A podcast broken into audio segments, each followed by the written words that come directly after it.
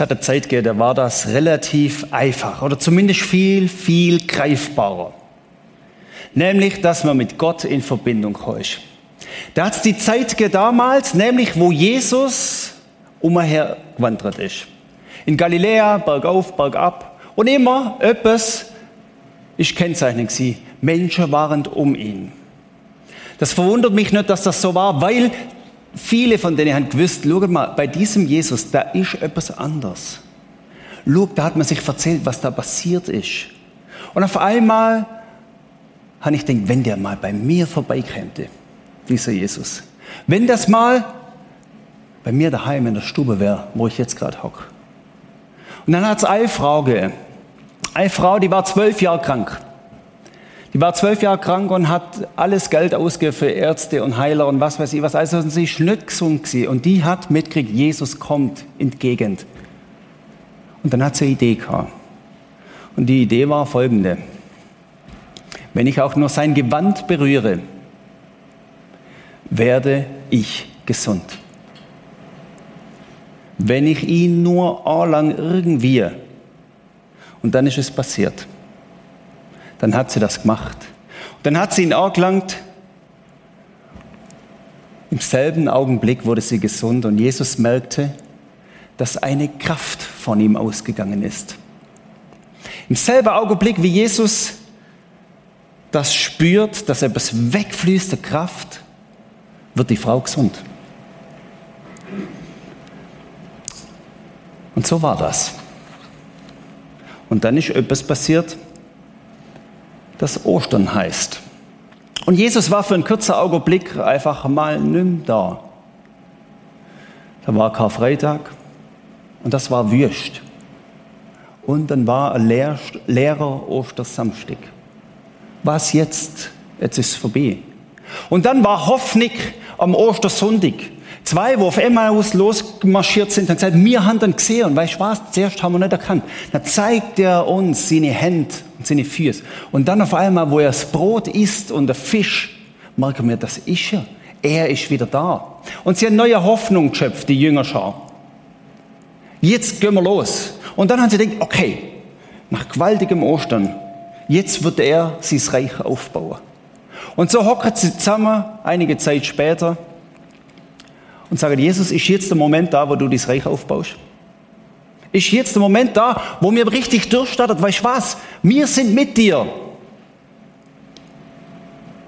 Und dann aber spulen wir noch ein bisschen für, ja, von wegen, mir wäre schon da. Aber er ist nicht da.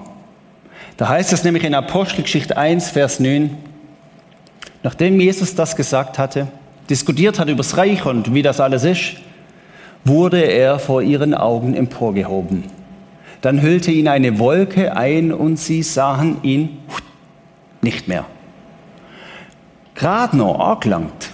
Gerade noch, Jesus, wenn ich dich berühre, dann werde ich gesund. Später lesen wir, nicht nur die Frau hat es gemacht, viele Kranke haben es genauso gemacht und alle, die ihn berührt haben, sind gesund worden. Gerade noch angelangt und jetzt Jesus, dann Ostern, okay, schwierig. Aber dann voller Hoffnung und jetzt gehen wir los. Kennst du das auch? Und jetzt voller Hoffnung und jetzt gehen wir los und bah. Und dann die plötzliche Entrückung. Schluss aus die Maus. Er ist weg.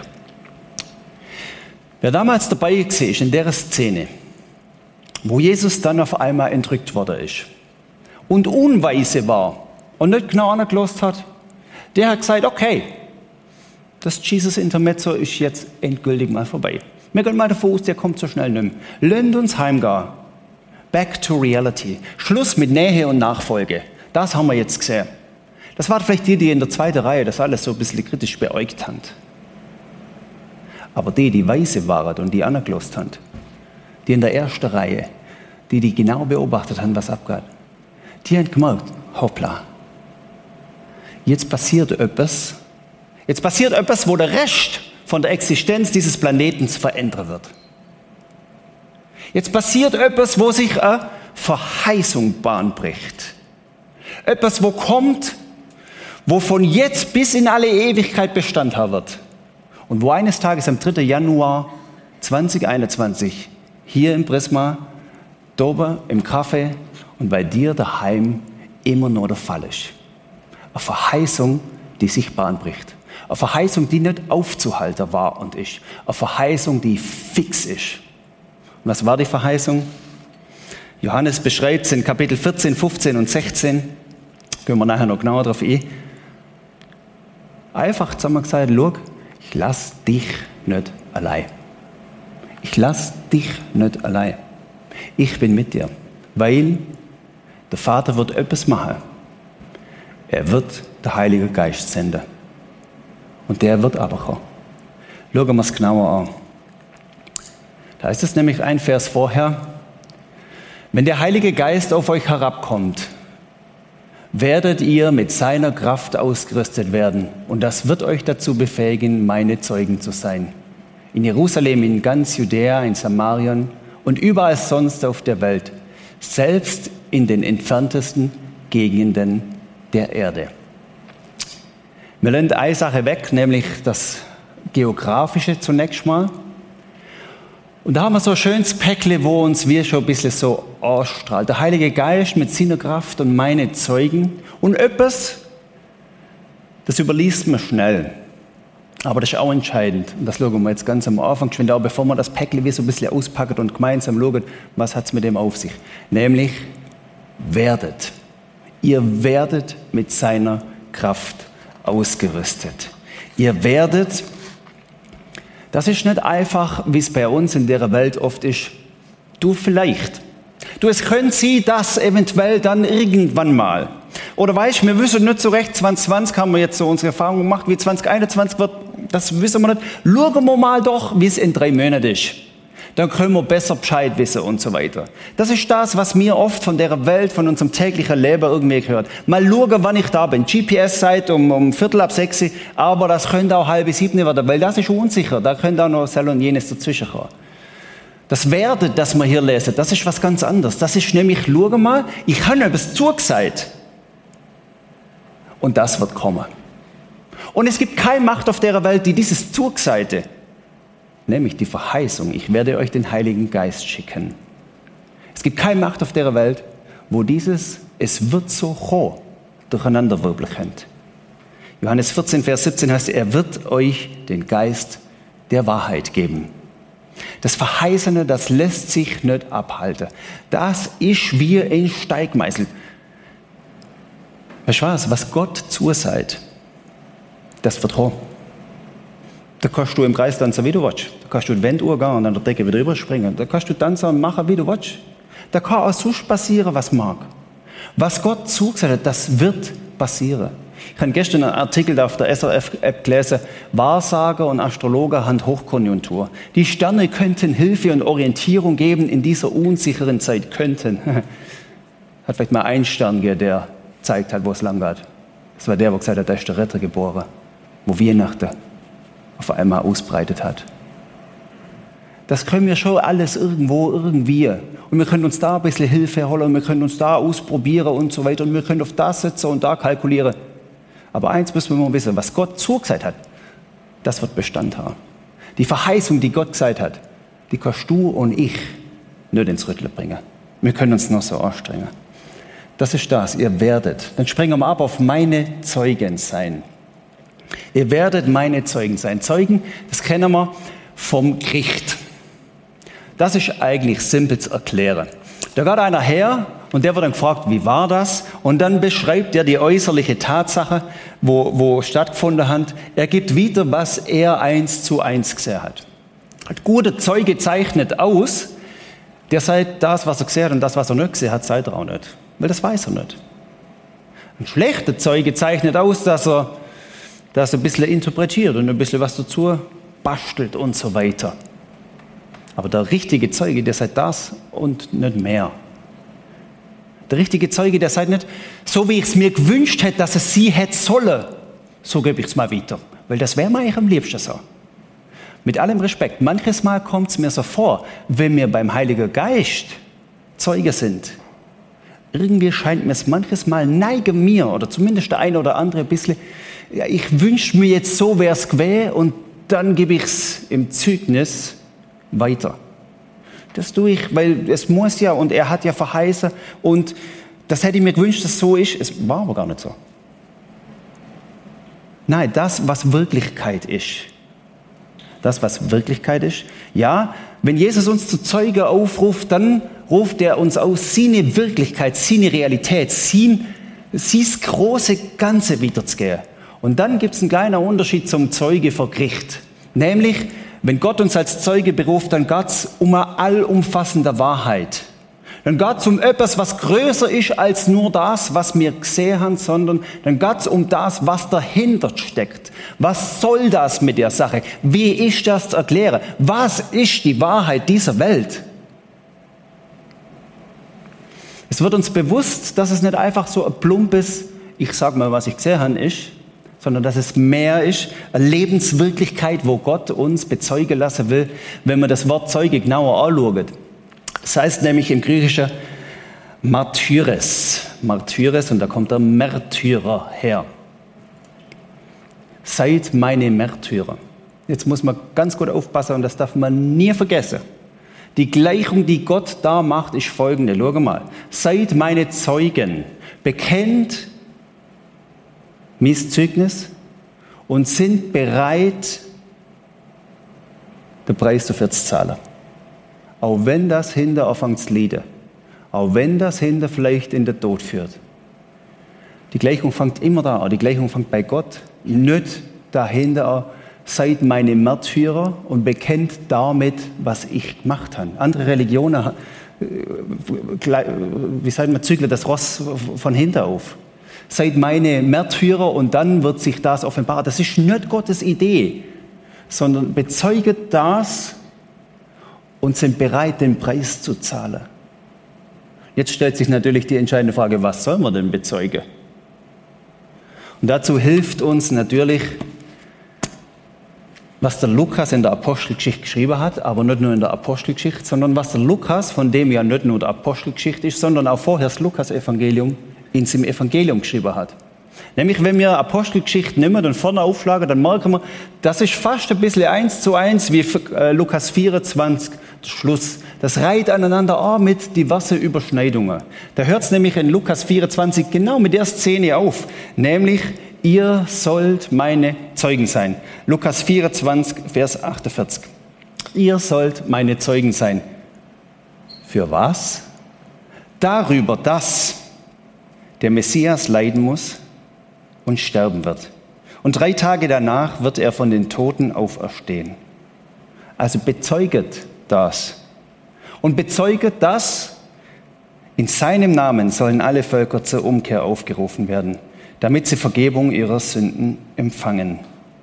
Und siehe, Vers 49, ich sende die Verheißung, werdet, das wird so sie, ich sende die Verheißung meines Vaters auf euch, es ist die Kraft aus der Höhe. Also was soll man da bezeugen, meine Zeugen sein? Mir soll es eigentlich nichts anderes bezeugen. Wenn man mal ganz viel weglässt, was natürlich da auch dazu gehört. Aber wenn man das mal rausschält, dann bleibt am Schluss etwas übrig, was wir bezeugen sollen. Nämlich, dass Ostern stattgefunden hat. Da ist einer gestorben und der ist auferstanden. Und Freunde, der hat den Tod besiegt. Der hat Vergebung ermöglicht. Der kann Umkehr für alle Völker machen. Und in seinem Namen sollen Völker zur Umkehr aufgerufen werden, damit sie Vergebung der Sünden bekommen. Das ist das Zeugnis. Wenn du, wenn du nicht weißt, was erzählen sollst oder was es auch immer ist, was ist der Kern, dann ist es das. Das ist nicht anders. Weil das Entscheidende ist für dich und mich, dass wir unsere Scheißsünde loskriegen dass wir rein werden und dass wir wieder Gott begegnen können. Dass ich wieder neuer Lebenssinn entfalten kann in dieser verworrenen, oft komischen Welt. Und dann eben der Vers 49. Und ich sende die Verheißung meines Vaters auf euch, die Kraft. Die Kraft aus der Höhe. Die Kraft aus der Höhe. Und das schauen wir gerade in dem Vers dann auch, wo es ja auch um seine Kraft geht. Um seine Kraft, die nämlich etwas noch mit sich bringt. Das habe ich vorher gezeigt. Saum vom Gewand anlangen, dann irgendwann Himmelfahrt und dann etwas, wo passiert ist, wo bis innen strahlt, heute in das Wohnzimmer und heute in der Prismasaal und heute in das Café oben, wo innen strahlt, Nämlich die Kraft, und dem kommen wir gerade auf die Spur, hat etwas mit dir zu tun. Und drum, so mancher hat sich gefragt, wieso nennen die das Apostelgeschichte 29? Und gestern Abend kann ich noch ein SMS kriegen, Apostelgeschichte 29, Fragezeichen? Was will der Martin denn da predigte? Nämlich, die gibt's nicht. Die hört er bei 28 auf. Apostelgeschichte 29 deswegen, weil es was mit dir und mir zu tun hat. Die Kraft. Was hat es mit der Kraft auf sich? Es heißt mit seiner Kraft. Mit seiner Kraft. Nicht mit meiner Kraft. Seine Kraft ist Gottes Eigenschaft und nicht meine Eigenschaft. Seine Kraft ist Gottes Stärke und nicht meine Stärke. Seine Kraft kann ich nicht mit viel Willenskraft und mehr Fitness trainieren und mir irgendwie selber in mir machen. Seine Kraft, die kommt nicht von mir und die kommt auch nicht von dir. Seine Kraft ist keine vorhandene körperliche Kraft, sondern es ist eine Kraft, wo woanders herkommt und wo sich irgendwie in uns dann entfalten will. Etwas, was in uns einzieht. Das ist seine Kraft. Und der eine oder andere denkt vielleicht schon an einen Vers im Korintherbrief. Da wird nämlich diese Kraft so beschrieben. Es ist der Geist, den Gott euch gegeben hat und er wohnt in euch. Und kurz vorher heißt, habt ihr denn vergessen, dass euer Leib, euer Körper ein Tempel des Heiligen Geistes ist? Das ist die Kraft, von der da die Rede ist, die kommt von außen her, findet Raum in mir und wird sich verbreiten. Die Kraft schauen wir für einen Moment noch genauer an.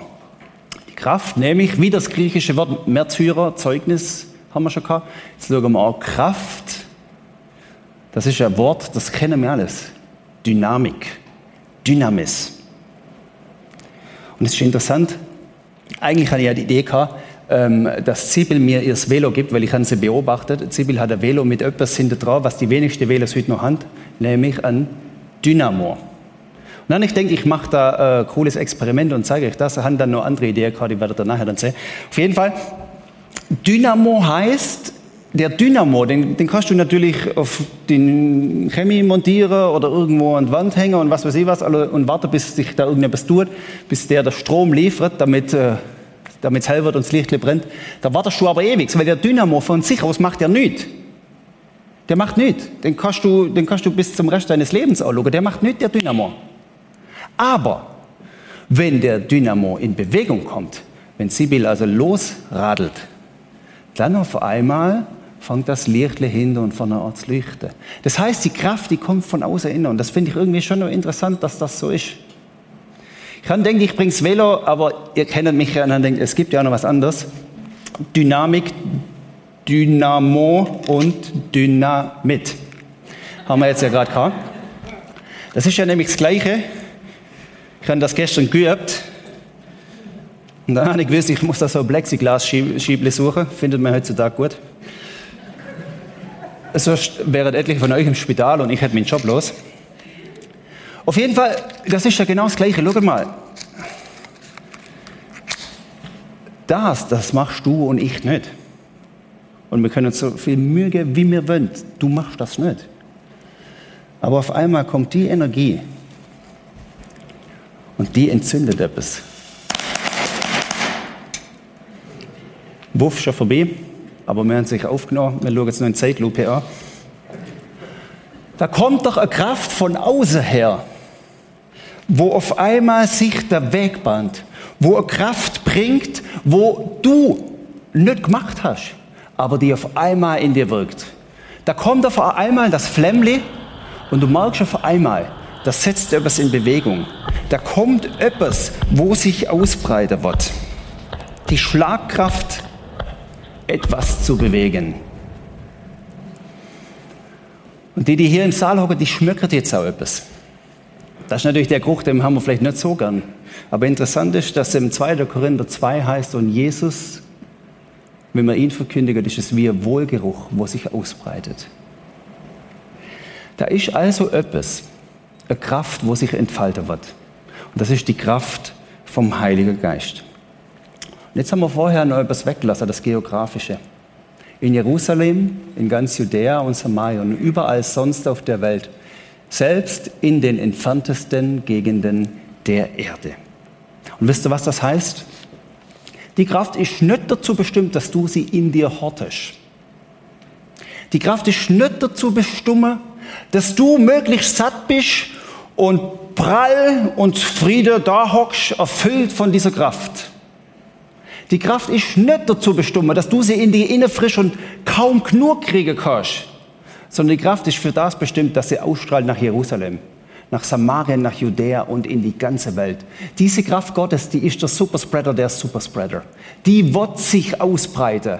Die findet Plexiglasscheibe, wo etwas aufhaltet, bescheuert.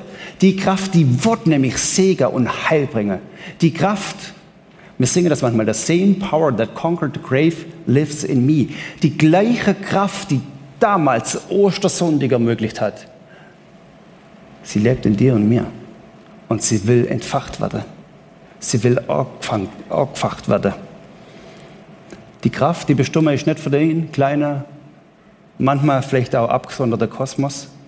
Die Kraft, die nicht nur da ist für deine Traurigkeit und dass du dich daran ergötzest, sondern die Kraft, die hinausstrahlen will in diese Welt. Lend uns beten. Vater im Himmel, danke, dass du die Kraft bist und was für eine krasse Sache ist es, dass wir sie nicht selber schaffen müssen. Weil wir können es nicht. Vater, danke, dass es deine Kraft ist und nicht meine, weil meine wird nicht in die Welt hinaustragen werden. Aber deine Kraft, die hat die Power. Deine Kraft hat die Power, dass Menschen entfacht werden. Dass Menschen zum Wohlgeruch werden dass Menschen Heil findet, dass Menschen das Zeugnis erkennen und begreifen, was an Ostern passiert ist, dass du auferstanden bist, dass du Realität bist. Amen. Und die Macht hat noch etwas. Die Macht ist jetzt da.